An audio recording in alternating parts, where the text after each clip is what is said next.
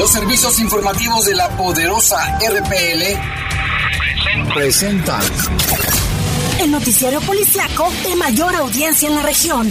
Bajo fuego. Notas, comentarios y más. Jaime Ramírez, Lupita Tilano, Iván Rivera y Lalo Tapia. Trabajamos en conjunto para mantenerte informado de los sucesos más importantes ocurridos al momento. Ocurridos al momento. En Bajo Fuego, tu opinión es importante. Comunícate al 477-718-7995 y 96. WhatsApp 477-147-1100. En Bajo Fuego, esta es la información.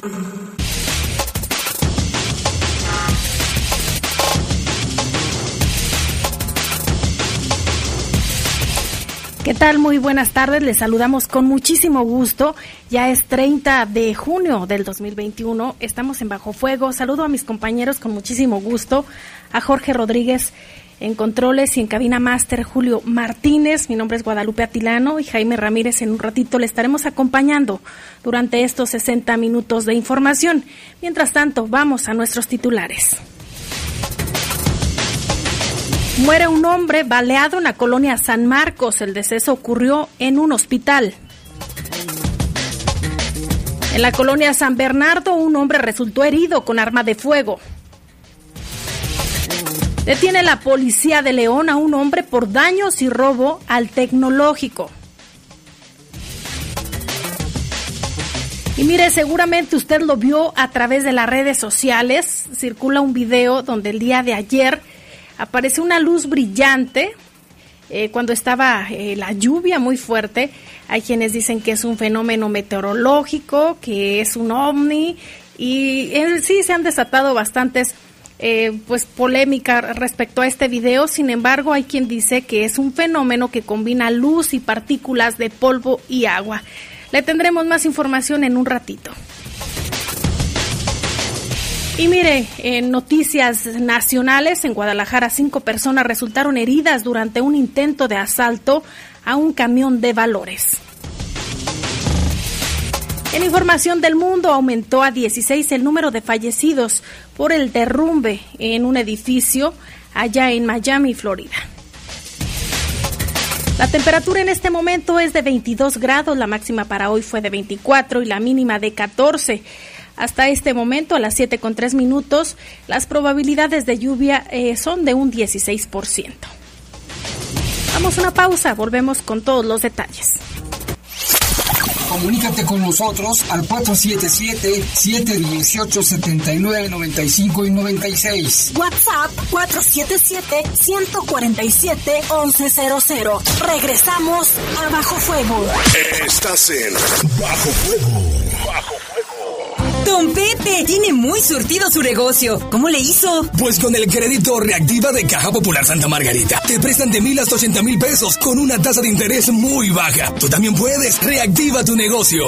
Caja Popular Santa Margarita. Informes al 477-770-0550 o en nuestras redes sociales. Somos una caja autorizada por la Comisión Nacional Bancaria y de Valores. Aplican restricciones. León nos necesita. Acércate a la Academia Metropolitana para formarte como policía. Durante mi formación de seis meses como cadete, estoy recibiendo una beca de 8 mil pesos mensuales. Y cuando me gradúe como policía, mi ingreso inicial mensual será de 15 mil pesos. Puedes pedir informes al teléfono 477-720-8816. León, Gobierno Municipal. Retomamos vía directa en tu colonia. Cada semana visitaremos una colonia para escuchar las necesidades de la ciudadanía, atenderlas y asesorarte sobre diversos trámites y servicios. Todas las dependencias municipales trabajando para seguir haciendo de León una ciudad de primera. Con vía directa estamos más cerca de ti. León, Gobierno Municipal. Hoy hay tanta información que es difícil identificar la que es útil y si ayuda a tomar mejores decisiones. Publicar noticias falsas, rumores y mentiras nunca fue tan común. Todo eso afecta nuestra vida. En cambio, la información cierta, verificada y confiable puede salvar vidas. Busca fuentes confiables, compara, investiga bien, no te quedes con lo primero que te cuentan. Conoce más en INE.mx y es.unesco.org. Contra la desinformación, contamos todas, contamos todos. INE. Estás en Bajo Fuego. Comunícate con nosotros al 477-718-7995 y 96. WhatsApp 477-147-1100. Continuamos en Bajo Fuego.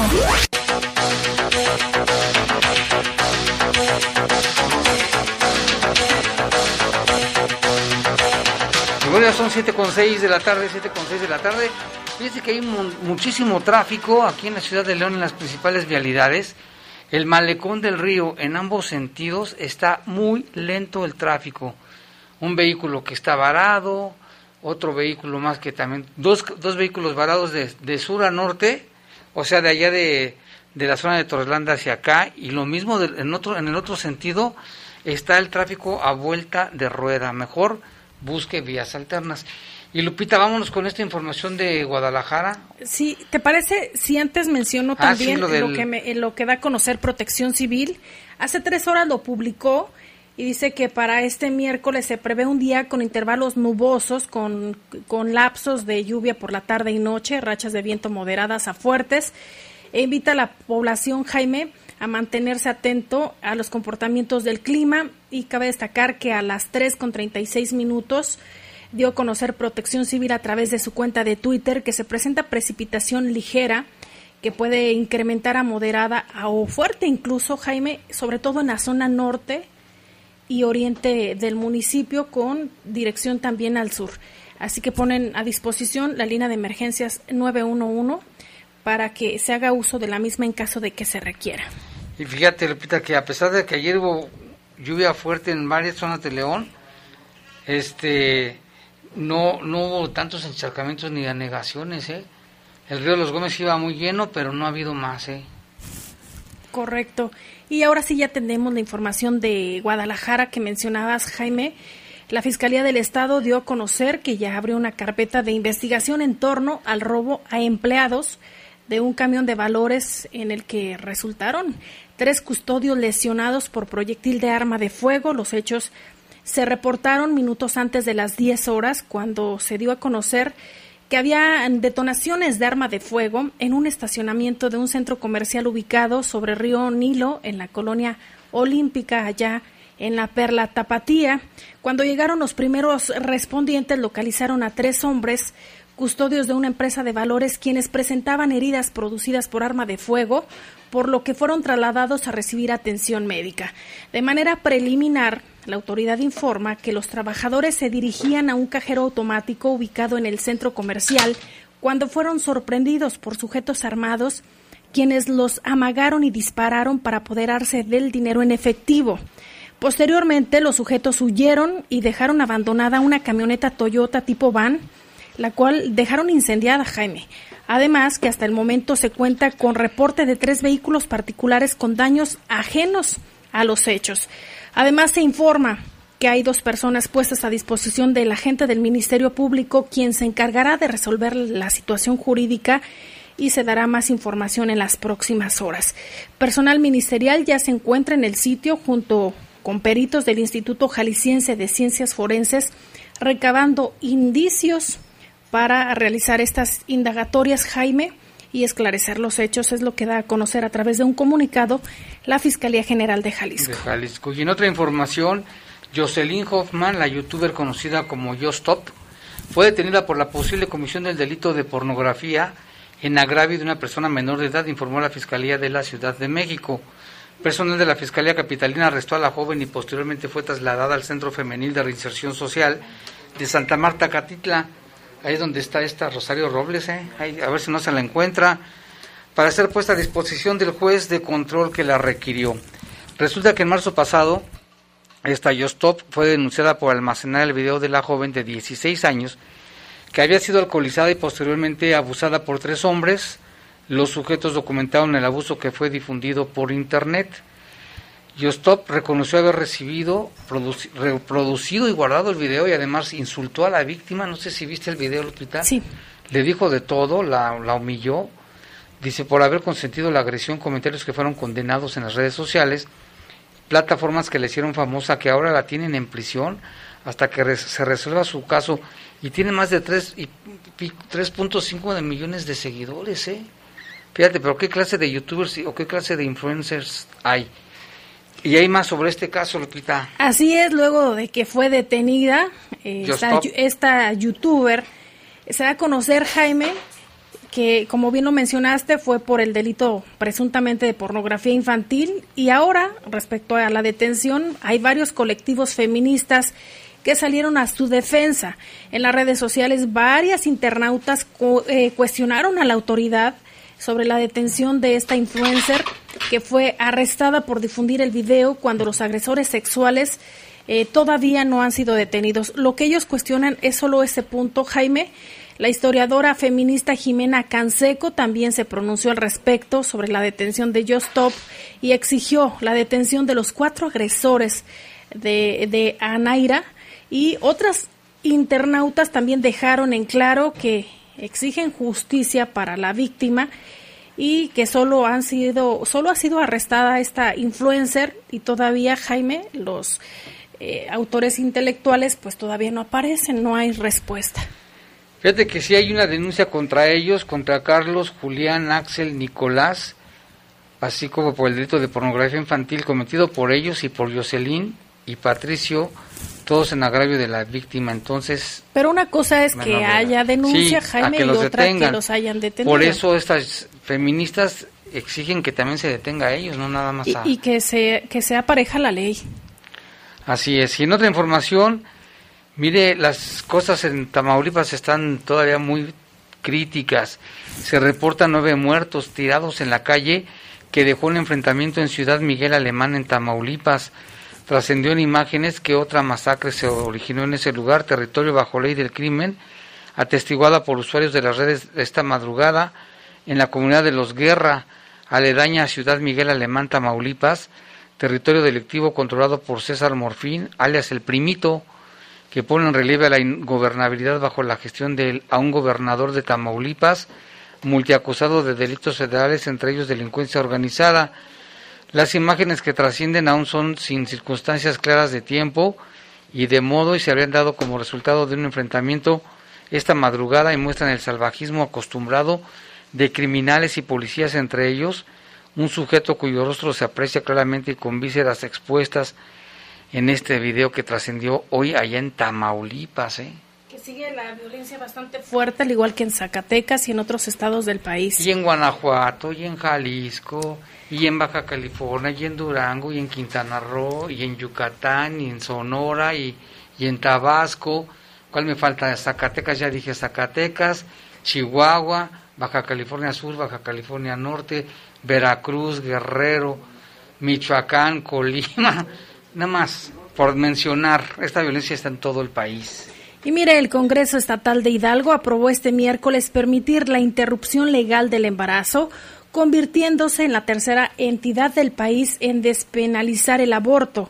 El dictamen que permite el aborto hasta la semana 12 de gestación fue aprobado por votos favorables, Jaime, de 16 legisladores y una abstención y al igual que 28 representantes, eh, pues fue lo que se detalló por parte del Congreso Estatal a través de la cuenta de Twitter.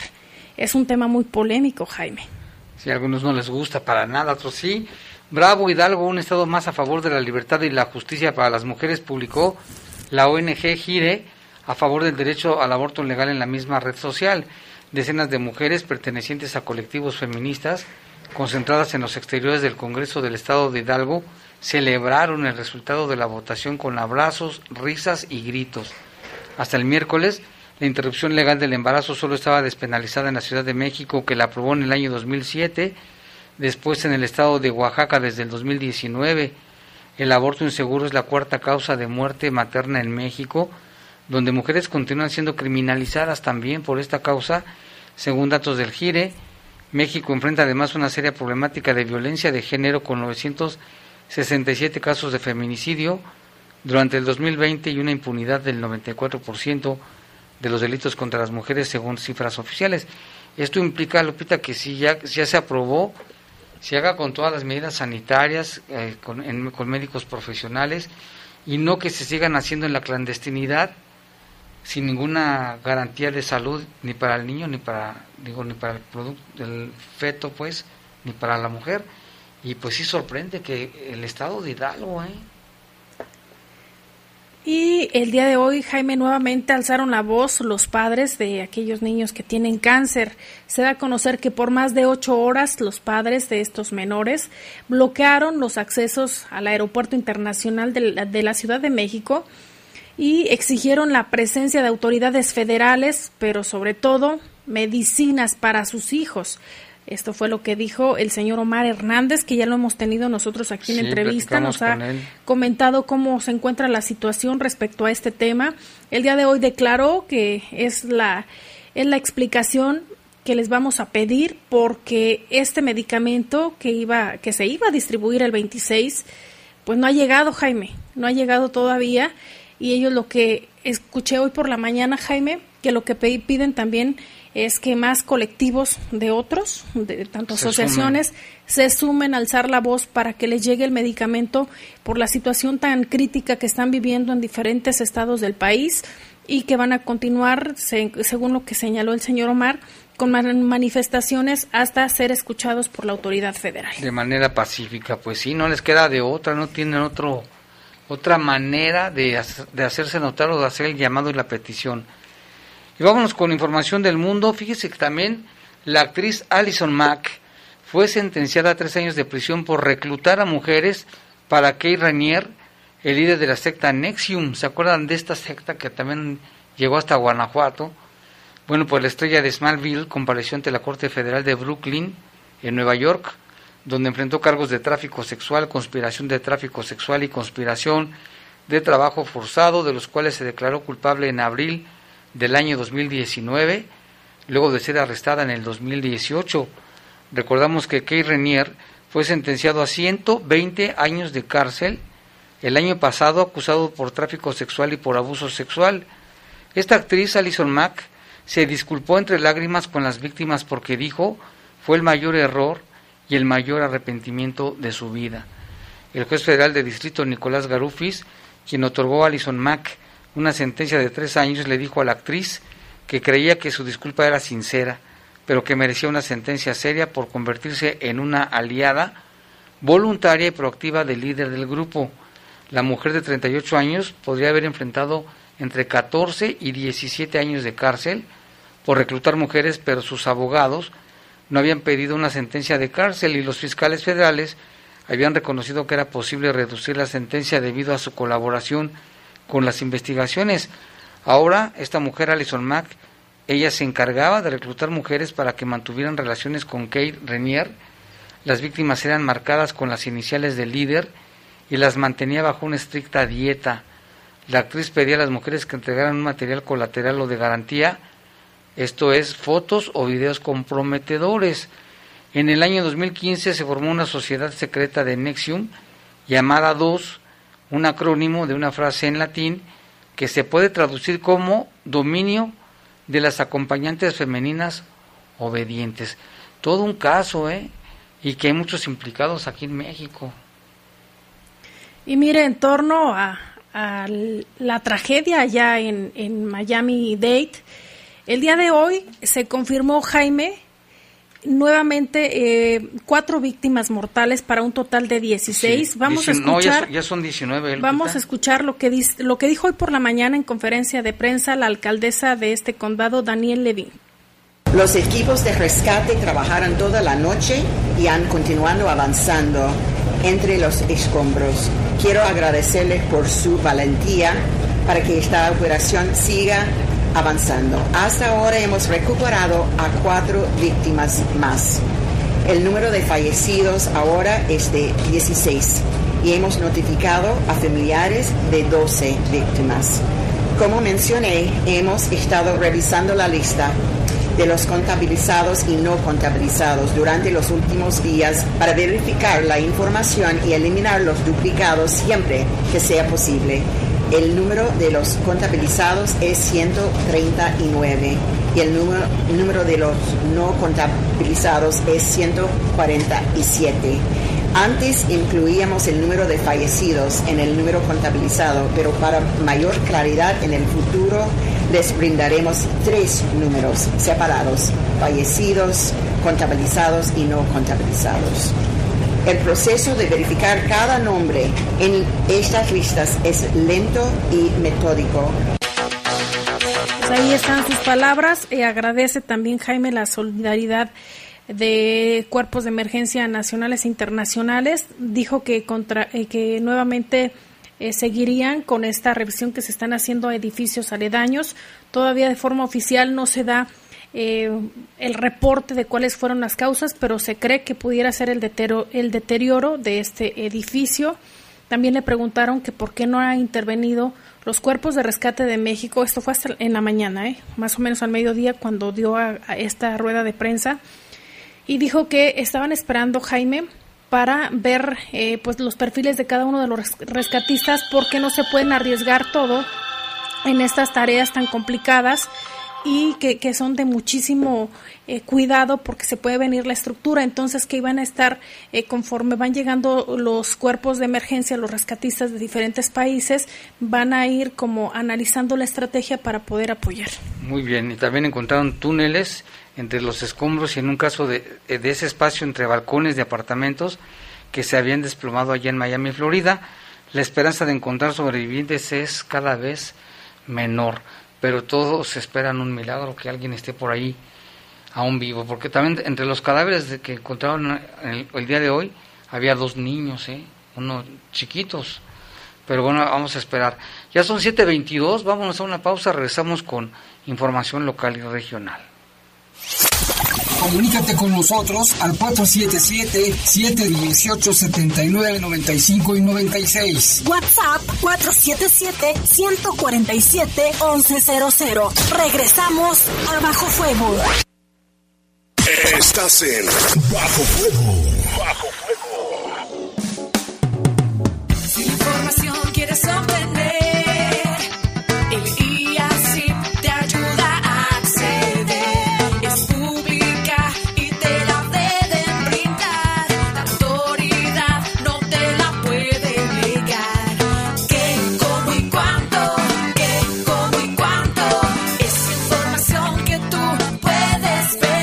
Instituto de Acceso a la Información Pública para el Estado de Guanajuato. A través de los años hemos evolucionado, desde colegios electorales, tribunales de lo contencioso, el TRIFE, hasta llegar a lo que es ahora, el Tribunal Electoral del Poder Judicial de la Federación, instancia que tiene la última palabra en materia electoral. El Tribunal Electoral ha sido parte de la consolidación de nuestra democracia. Tribunal Electoral del Poder Judicial de la Federación. 25 años protegiendo tu elección. La Poderosa. Comunícate con nosotros al 477-718-7995 y 96. WhatsApp 477-147-1100. Continuamos en Bajo Fuego.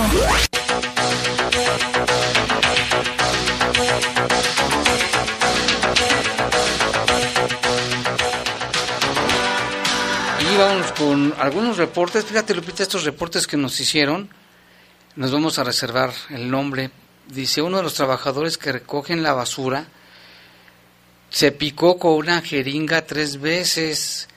Estos son de una clínica que tiró a la basura una bolsa con muchas jeringas y a este joven ya se le infectó la mano. Esto es una clínica que se encuentra muy cerca de la avenida Guanajuato y Circunvalación. También muchas personas tiran vidrios sin ninguna protección ni nada. Incluso que hay colonias o fraccionamientos donde hay barriles. Hay un barril, hay un barril donde es precisamente para tirar ahí los vidrios y la gente no lo hace. Aquí le piden más conciencia de los ciudadanos con los que recogen la basura, que eso sí es importante. Y también, fíjate que acá en otro reporte nos dicen que se inunda el distribuidor vial Benito Juárez bajando de los semáforos de Gran Jardín y pasando por la incorporación a Cloutier, el Boulevard Cloutier. Y aquí cuestionan los automovilistas si esto no implica un peligro por el peso de los vehículos y el peso del agua. Ya ves que este distribuidor desde que lo hicieron, nunca lo hicieron bien. Parece que tiene baches, este, no sé, nunca quedó bien. Pero ahí están los reportes, vamos a investigarlo si no representa algún peligro. Y vámonos con información local. En el hospital murió un hombre que momentos antes había sido atacado a balazos en la colonia San Marcos. Otro más resultó herido también en la colonia San Bernardo. De esto nos informa Eduardo Tapia. ¿Qué tal? Muy buenas noches a todo el auditorio y a todos ahí en cabina. Pues el día de hoy se reportaron dos casos, dos agresiones con armas de fuego en diferentes hechos, más o menos con una media hora de diferencia. El primero fue en la colonia Valle de San Bernardo, poco antes de las 5 de la tarde. Se reportó una agresión en contra de un hombre identificado como Ricardo Vázquez de 32 años de edad. Este estaba dentro de un vehículo Chevy de color gris cuando llegaron eh, al menos dos hombres en, un, en otro auto y comenzaron a disparar en repetidas ocasiones para luego darse a la fuga. Ricardo fue llevado a un hospital eh, por sus propios familiares a bordo de un vehículo particular, interceptado también ya posteriormente por personal de, emergencias y llevado, como decíamos, de urgencia al hospital. Se reportaba grave por las diferentes lesiones que presentaba en las piernas y en, el abdomen. Hasta el momento no hay ninguna persona detenida y se desconoce todavía el motivo de la agresión. El segundo caso fue eh, poco después de las cinco y cuarto de la tarde en la calle José Alfredo Jiménez de la colonia San Marcos. Ahí también fue eh, una persona agredida con armas de fuego. Este ya fue identificado. La víctima se llama Salvador Muñoz Reynoso y él fue llevado a un hospital privado, a la, a la clínica médica poniente, en donde hace un momento se confirmó su fallecimiento. Bueno, posteriormente de que fue ingresado, Mientras estaba recibiendo atención se confirmó su fallecimiento. El motivo de la agresión no ha sido confirmado por parte de las autoridades y, en el, igual que en el otro caso, se hicieron los operativos, pero tampoco hay personas detenidas. Son los dos casos que se registraron esta tarde. Estaremos al pendiente de la información que confirme ya eh, de manera oficial la Secretaría de Seguridad Pública y la Fiscalía General del Estado. Es lo que se tiene de momento. Muy buenas noches más, más datos de estos dos casos. Y tenemos en el telefónica a nuestro compañero Jorge Camarillo, que tiene información fresquecita. Él anda en unos eventos aquí en la ciudad de León. Adelante, Jorge, te escuchamos. Sí, ¿qué tal, eh, Jaime? Muy buenas tardes, buenas tardes, Lupita, y a todo nuestro auditorio. Pues para informarles que hace unos momentos eh, en la cuenta de Twitter de, de Orientación Vial de León, pues están eh, avisando que por manifestación ciudadana se mantiene cerrada la circulación en el bulevar Adolfo López Mateos esto a la altura de Paseo de Jerez en el sentido al centro de la ciudad y recomiendan usar vías alternas. Esta manifestación es eh, de personas que están exigiendo vacunas. Una vez más están este que pues mostrando su enojo porque pues al parecer se terminaron las vacunas. Es todo lo que tenemos de, información. No sabemos si, si se terminó ahí la jornada de vacunación, Jaime, o qué pasó, porque estas personas pues otra vez este vuelven a a manifestarse de esta manera, pero eh, a, los ciudadanos avisarles pues que usen vías alternas porque hace 16 minutos que posteó esto la eh, cuenta del municipio de orientación vial, pues está cerrada la circulación. ¿En dónde, si lo puedes repetir, por favor, para que el auditorio conozca exactamente dónde es? Es en la circulación en Boulevard Adolfo López Mateos a la altura de Paseo de Jerez, esto en el sentido al centro de la ciudad. O sea, por la Deportiva del Estado. Ah, sí, donde está la Deportiva del Estado y Paseo de Jerez, para que mejor se ubiquen, es donde la Secretaría de Habilidad está reportando esta manifestación. O sea, ¿se habrán, acabado las vacunas, ¿por qué? Es lo, que, es, es lo último que tenemos en aquí en, en información, es solamente este tweet. No sabemos si ya terminaron con la jornada, si terminaron las vacunas, o si va a haber una jornada más mañana. Ya ves que han estado abriendo días y días más para este sector de, personas de 50 a 59 años para que puedan vacunarse, pues no sabemos si, si va a continuar. Muy bien, Jorge, pues a ver si en el transcurso del programa tienes más datos y nos enlazamos contigo para saber más información. Muchas gracias. Creo que sí, estamos pendientes, gracias. Pues ahí está el caso, Lupita. No sé por qué de ese grupo etario de los 50 a 59 años, mucha gente rezagada y todos los días, desde el lunes, grandes filas alrededor casi de la deportiva, martes, el día de hoy, y ahora, bueno, pues nos, nos comentan esta manifestación por parte de estas personas que seguramente no alcanzaron su vacuna. Lupita, ¿qué más tienes al respecto? Ahorita ya eh, le estoy preguntando aquí al, municipio para ver si ellos tienen más datos. Más datos. Estoy en, en, espera del mismo y en cuanto tengamos más información, por supuesto, se las hacemos saber. Así es, pues qué, qué caso, ¿no? Y tenemos más información, Lupita. Así es, mire, da a conocer la Secretaría de Seguridad Pública sobre la detención de un hombre por presunto robo ahí en el plantel, en un plantel educativo. De esto señala que fue por daños y presunto robo. Este plantel se encuentra en la colonia industrial Julián de Obregón. se trata de, de un hombre que fue detenido por la policía eh, fue puesto a disposición de autoridades ministeriales y esto fue gracias a un reporte ciudadano al 911 y fue así que eh, actuaron Jaime las autoridades y dieron a conocer que este hombre se encontraba al interior de las instalaciones del Instituto Tecnológico, ubicado ahí. De León, ¿eh? Tecnológico de León. Ubicado ahí en calle Montadores, en la colonia señalada allí en la colonia Julián En la colonia, está arriba, ajá, es eh, colonia industrial. Julián de Obregón. Y son los datos que se tiene. El sujeto eh, dijo llamarse Diego, tiene 28 años y ya, pues fue detenido y puesto a disposición de la fiscalía. Así es, fíjate cómo se meten a los planteles, ¿no, Lupita? Y este es el Tecnológico de León, que también tiene mucho prestigio, ese, ese instituto. Y cómo es que se metió, causó daños y hasta cargaba, ¿qué dicen ahí el comunicado con una cubeta? Yo creo que ya tenía ahí planeado, ¿verdad? Seguramente. Y bueno, mire otra, otra información. Despidieron al director de Desarrollo Institucional del municipio por acusaciones de acoso. La información también la tiene nuestro compañero Jorge Camarillo.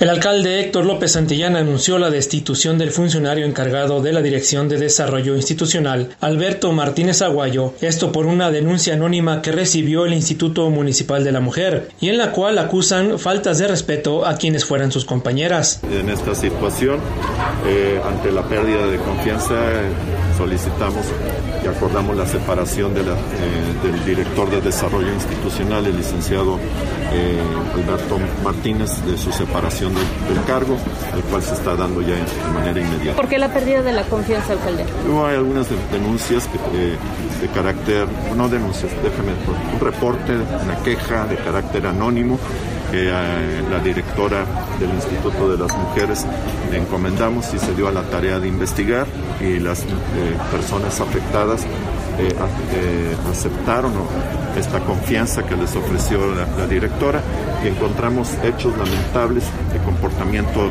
ético, eh, para decirlo en términos generales, de falta de, respeto a las compañeras, lo cual me pidieron y le pidieron a, Mónica mucha confidencialidad. Las compañeras eran las que decidirán cuáles son los pasos subsecuentes.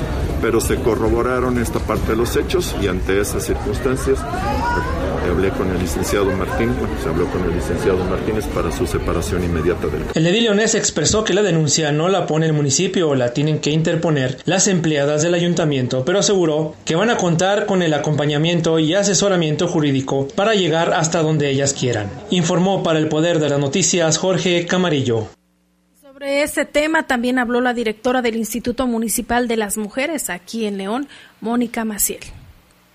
Respecto al anuncio que hizo hoy el presidente municipal sobre el despido de la persona que era el director de desarrollo institucional, mencionarles que el Instituto Municipal de las Mujeres intervino de manera inmediata una vez que tuvo conocimiento para indagar sobre ello, por lo que continuando con la política en materia de derechos humanos de las mujeres, realizamos este proceso para tratar de revisar la situación y en ese sentido hemos estado cerca con las mujeres guardando siempre la confidencialidad de la información que nos comparten y respetando sus decisiones y lo que ellas nos pidan. Y fue así que una vez observando que había situaciones sustantivas, es que de manera inmediata me di a la tarea de comunicarle esta situación al alcalde y ante esta política pública se está dando el despido de la persona. Es importante mencionar que en todo momento continuaremos acompañando a las mujeres que decidan realizar cualquier acción en el momento que ellas así también lo deseen Vamos a estar ahí, como siempre lo hemos hecho, acompañándolas por las vías que ellas decidan, en los procesos que ellas decidan. Finalmente, eh, comentarles que en esta administración pública siempre eh, hemos estado y seguiremos estando realizando y ejecutando las acciones necesarias para que no exista ningún acto que atente contra los derechos humanos de ninguna mujer y de esta forma ir fortaleciendo los derechos humanos de todas las mujeres. Pues está también cómo intervino el Instituto Municipal de las Mujeres. Ellas realizaron la investigación de hecho y qué bueno que se están tomando acciones. Ojalá que también si algo hay, que lo demanden penalmente. Y este, este problema de acoso, no creas que nada más se da ahí en la, en la presidencia y en esas áreas. Casi es bien común que se den en muchas áreas, en, todo tipo de empresas, en las picas, no se diga, con las obreras, en, este, en las fábricas. Incluso ya, ya habíamos tenido ¿eh? ya habíamos tenido reportes anteriormente, Jaime, también en el área de seguridad, que también nos habían hecho saber a nosotros y, que les comentamos que esto lo, lo trataran directamente denunciándolo ante la autoridad correspondiente. ¿Recuerdas?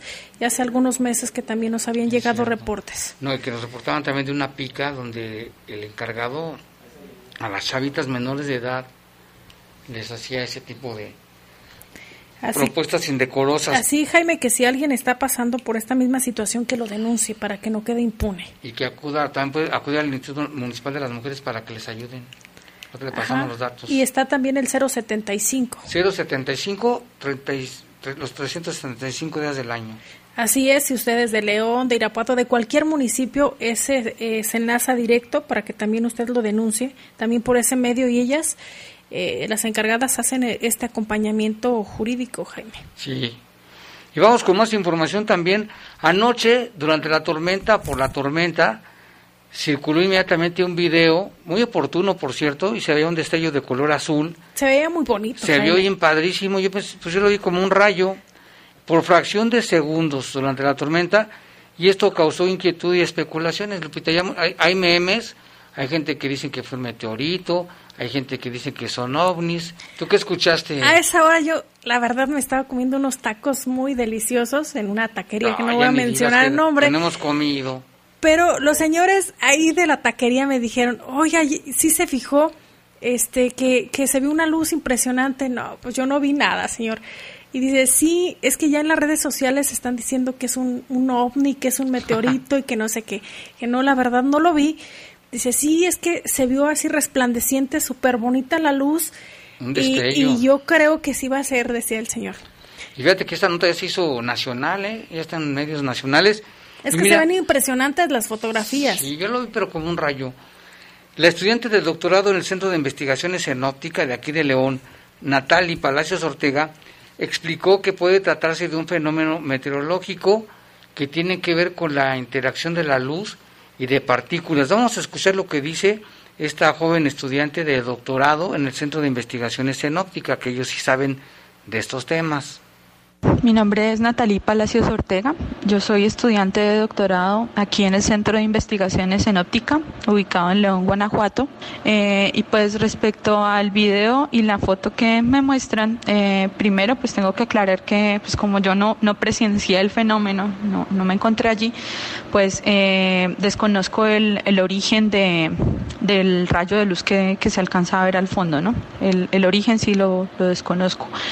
Sin embargo, ya el fenómeno que se ve como ese gran cono de luz que, se alcanza a ver al fondo, y además los colores un poco azulados, eh, se pueden deber a un fenómeno que se conoce como esparcimiento, que es un fenómeno que se da entre la luz y las partículas que hay en el ambiente. En este caso podemos pensar que las partículas pues, que había en el ambiente eran partículas tanto de agua como de polvo. Entonces alcanzamos a ver como un color azul, un cono de color azul muy, muy brillante al fondo, ¿no? Entonces como que el fenómeno de esparcimiento lo, lo ayuda a intensificar este, este cono de luz. Eh, el fenómeno de esparcimiento también lo podemos observar cuando, cuando utilizamos las luces exploradoras de las camionetas, eh, cuando hay mucha neblina eso también es, fenómeno de esparcimiento o incluso cuando vemos el atardecer y el amanecer, los colores tan bonitos en pues en, en, el cielo, ¿no? Entonces también, también se deben a eso. O sea, también depende de en qué dirección está llegando la luz. ¿Ya? En este caso, para el amanecer y el atardecer, también depende de que, en qué dirección está llegando la luz a, la atmósfera para que podamos ver determinados colores.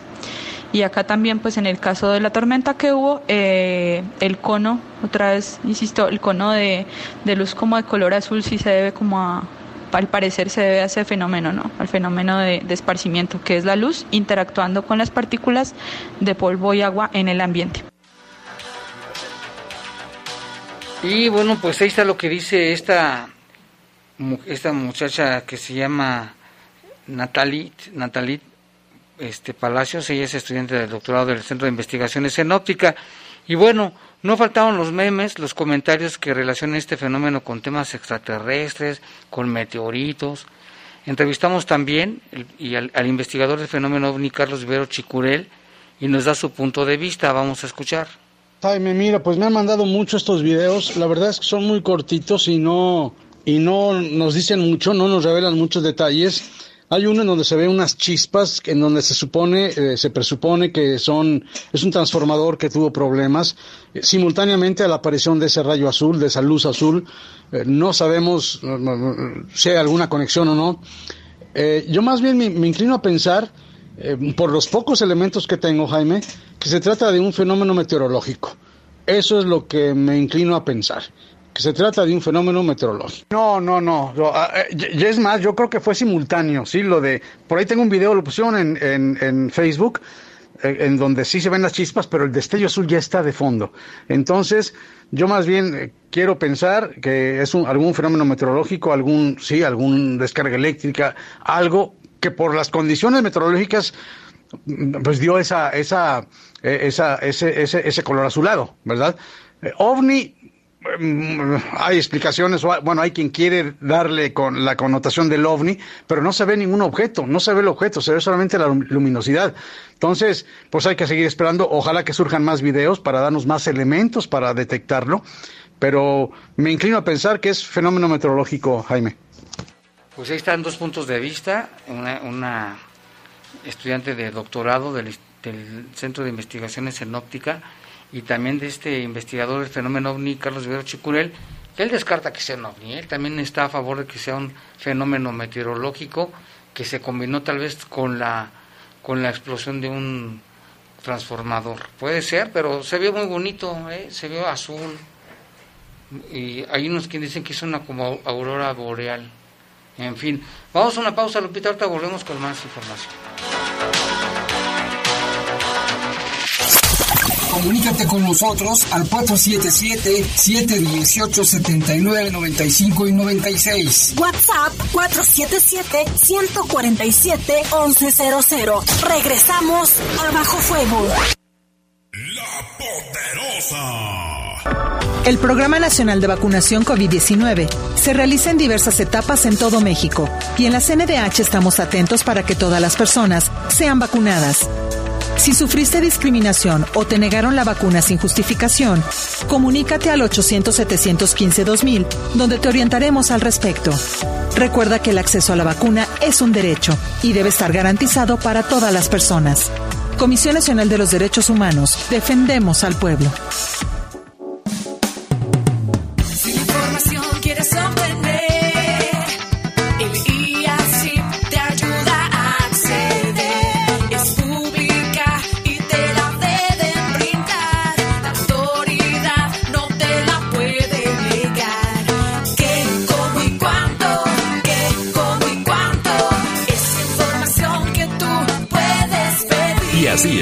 Instituto de Acceso a la Información Pública para el Estado de Guanajuato. La vacuna contra la COVID-19 es segura, universal y gratuita. Nadie puede vendértela ni pedirte dinero para que te la pongas. Si necesitas denunciar a una persona servidora pública, visita sidec.funcionpublica.gov.mx o llama al 911. Cuidémonos entre todos. Vacúnate y no bajes la guardia. Gobierno de México. Este programa es público ajeno a cualquier partido político. Queda prohibido el uso para fines distintos a los establecidos en el programa. Retomamos Vía Directa en tu colonia. Cada semana visitaremos una colonia para escuchar las necesidades de la ciudadanía, atenderlas y asesorarte sobre diversos trámites y servicios. Todas las dependencias municipales trabajando para seguir haciendo de León una ciudad de primera. Con Vía Directa estamos más cerca de ti. León, Gobierno Municipal. La Cámara de Diputados y el Centro de Estudios de las Finanzas Públicas te invitan a participar en la decimocuarta edición del Premio Nacional de las Finanzas Públicas, donde se reconocen las investigaciones más relevantes en materia de finanzas públicas y economía en México. Consulta las bases en cefp.gov.mx. Tienes hasta el 16 de agosto para enviar tu trabajo. Cámara de Diputados, Legislatura de la Paridad de Género. Cada segundo en algún lugar, alguien necesita sangre. En situaciones de emergencia como la actual pandemia de COVID-19, todas y todos debemos tener acceso a transfusiones de sangre segura cuando se necesiten. Tu donación puede salvar tres o más vidas. Infórmate al número 55 63 92 22 70. Dona sangre por amor a la vida. Centro Nacional de la Transfusión Sanguínea. Secretaría de Salud. Gobierno de México. ¿Ya tienes vinculadas tus cámaras de seguridad a la central de emergencia C4? Recuerda que son cámaras de exterior, ya sea de tu casa, negocio o escuela. Todas cuentan. Llama al 477-146-5000. León, Gobierno Municipal.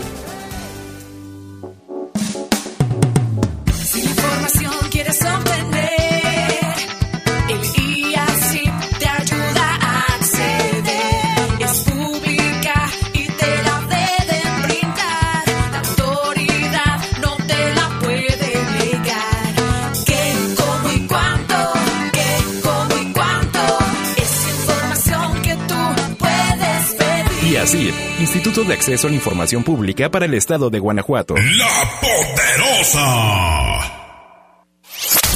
Comunícate con nosotros al 477-718-7995 y 96. WhatsApp 477-147-1100. Continuamos en Bajo Fuego. Bueno, ya nos está reportando nuestro compañero Jorge Ama- Camarillo que ya bloquearon los dos este, sentidos del Boulevard López Mateos, personas que están allí exigiendo vacunas, ¿eh? ahí en la Deportiva del Estado. El bloqueo es en Paseo de Jerez y López Mateos, para que tome precaución, busque mejor otras vialidades. También tenemos reportes, aquí nos llama Gladys, dice que el alcalde Héctor López Santillana no ayuda a algunas mujeres policías que son humilladas por sus compañeros de trabajo. Es misoginia en su máxima expresión. De verdad, dice, hasta dejarlas en una caseta sin baño. Que hay mucha humillación de parte de policías hombres a policías mujeres. Pues también que denuncien, ¿no? O es- que, presenten sus quejas. También Jorge Camarillo nos dice, mira este tuit, este, ya están desviando el tráfico hasta el malecón, ya está interviniendo tránsito municipal allí en esta manifestación. Estamos esperando a ver si nos dicen, yo creo que sí, se abren otro día más, porque no sé por qué en ese grupo etario hay tanta, tanta demanda. Y bueno, hablando de lo del destello del, de luz de anoche, Mario de Alba, un compañero, un colega comunicólogo, nos da su opinión, vamos a escucharlo. Dile a Jaime que lo del transformador es la luminosidad que sacó la explosión y las y las nubes, como estaba nublado, las nubes funcionan como una pantalla Lupita, entonces la luz que sale del transformador, del transformador llega a las nubes y se refleja porque las nubes funcionan como una pantalla y entonces vuelve a bajar la luz color azul y por eso se iluminó de azul. Es ese, así de sencillo es el tema. Mario por nos- darnos esta, esta información respecto a este este destello que causó pues mucha polémica. Le decíamos ya incluso habían habían hecho memes donde se ven ali- alienígenas ahí caminando sobre las nubes y demás. Tiene razón ¿eh? coincide con lo que dice la estudiante de- del, del centro de del centro de investigación en óptica. También es la combinación de partículas de polvo agua que hace que cambie, por eso son los amaneceres con ciertos colores, los anocheceres, si hay tormenta, si no hay tormenta, incluso nos comentaba de del caso del cielo allá en, Marte, con esta nave Opportunity que ha transmitido, pues se ven los colores, son muchas cosas que eso, eso realmente es lo que debió haber pasado. Y acá también nos están diciendo, nos están diciendo que sí están cerrados los, estamos investigando si va a haber otra, otra, otro día más de la vacunación. Bueno, mientras tanto vámonos con más notas. La Fiscalía General del Estado obtuvo que Edgar fuera vinculado a proceso penal tras ser detenido luego de que ingresó a un domicilio donde perpetró un robo violento y además mató al, al dueño de la casa. Estos hechos ocurrieron el 18 de junio del 2021 un sujeto fue puesto a disposición del Ministerio Público por parte de elementos de la Secretaría de Seguridad y fue inculpado de haber ingresado a esta casa en el fraccionamiento La Yesca en compañía de otros hombres mientras el inmueble se encontraba solo.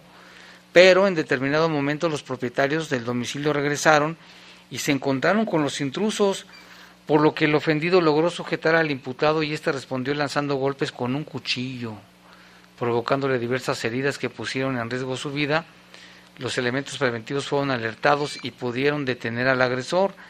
La unidad de investigación de robo obtuvo datos de prueba y técnicos e indicios recabados en el lugar. El juez determinó la legalidad de la detención del inculpado por parte de los elementos preventivos y luego la disposición al agente del Ministerio Público, quien formuló la imputación y obtuvo que José Edgar fuera vinculado a proceso penal por los delitos de robo calificado, homicidio calificado en grado de tentativa, además de per permanecer en prisión preventiva como una medida cautelar y que se dan muchas cosas de este tipo.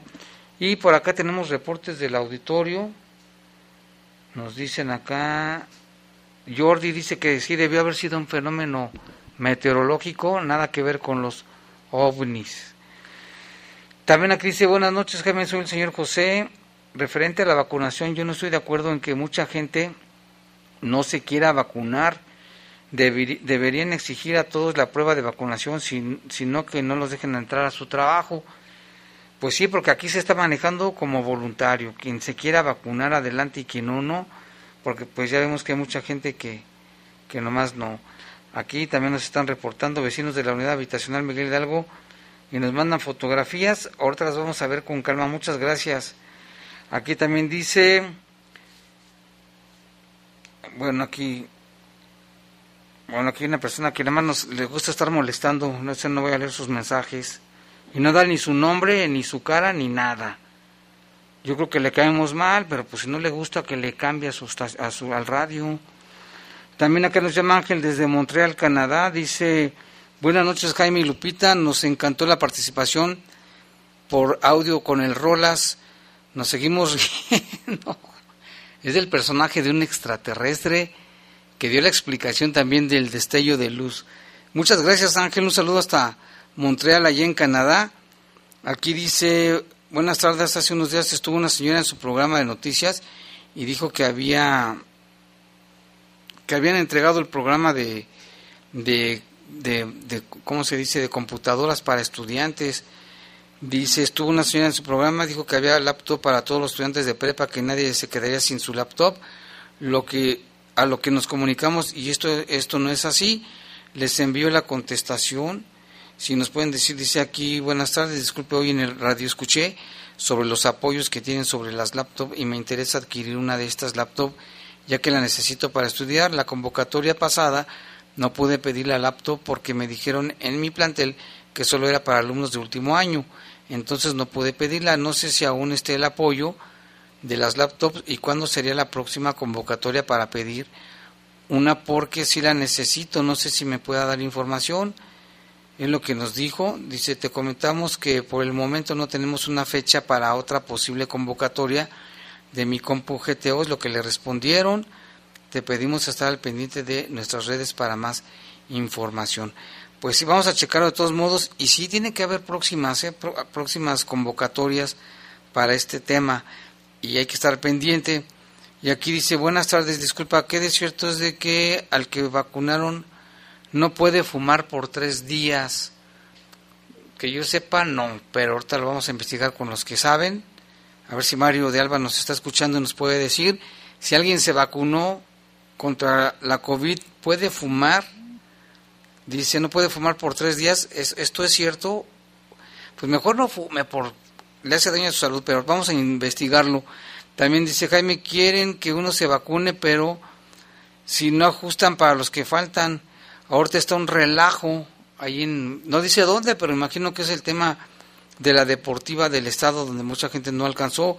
Farolito dice, saludos Jaime Lupita, aquí escuchándolos, yo no voy a ir a la feria, aguantemos poquito, mm, aguantemos un poquito más, dice Dios los bendiga.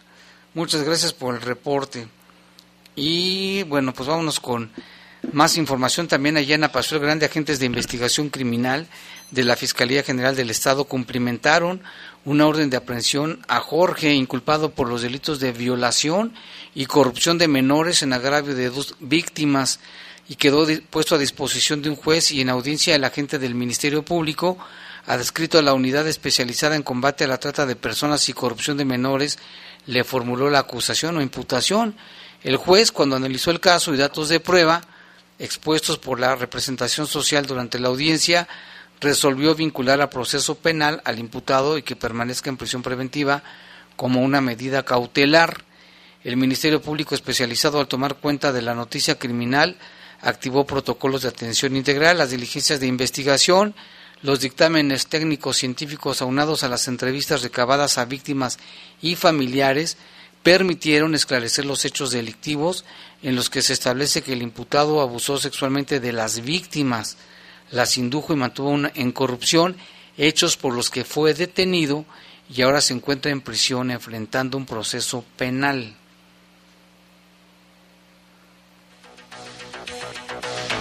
Y también vámonos hasta Salamanca porque la Fiscalía General del Estado detuvo a un sujeto de nombre José, a quien apodan el zurdo. Él quedó vinculado a proceso penal en calidad de autor material en el hecho que la ley señala como delito de homicidio. Se impone la medida cautelar de prisión preventiva oficiosa por el tiempo que dure el proceso. Se cumplimentó la orden de aprehensión en contra de José, presunto responsable de privar de la vida a Edson, un joven de 22 años cuyo cuerpo se encontraba en el estacionamiento de, una, de un hospital. El detenido quedó puesto a disposición de las autoridades y en audiencia el agente especializado del Ministerio Público formuló la imputación.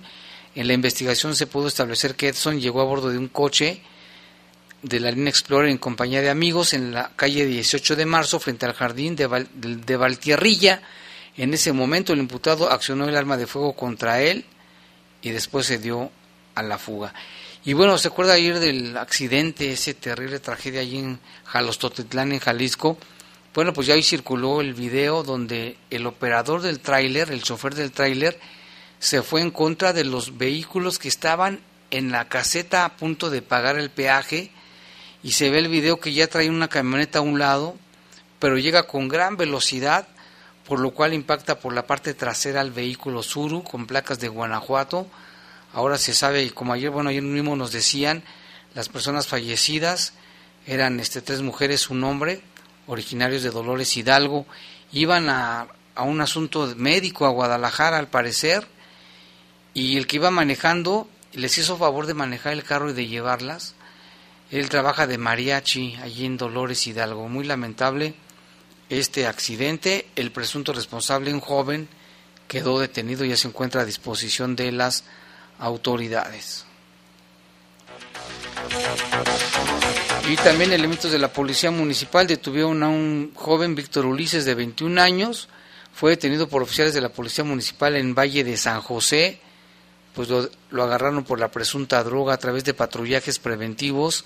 Se logró la captura de este hombre y se le aseguraron 30 envoltorios de presunto cristal. La detención fue en la calle de Valle de Ganges y Valle de San José. Ahí seguido agarran ¿eh? gente vendiendo, por cierto. El hombre se identificó como Víctor Ulises, cuenta con 15 detenciones, principalmente, ¿por qué cree usted? Por posesión de droga. Esta será su decimosexta detención. El detenido y lo asegurado quedaron a disposición de las autoridades.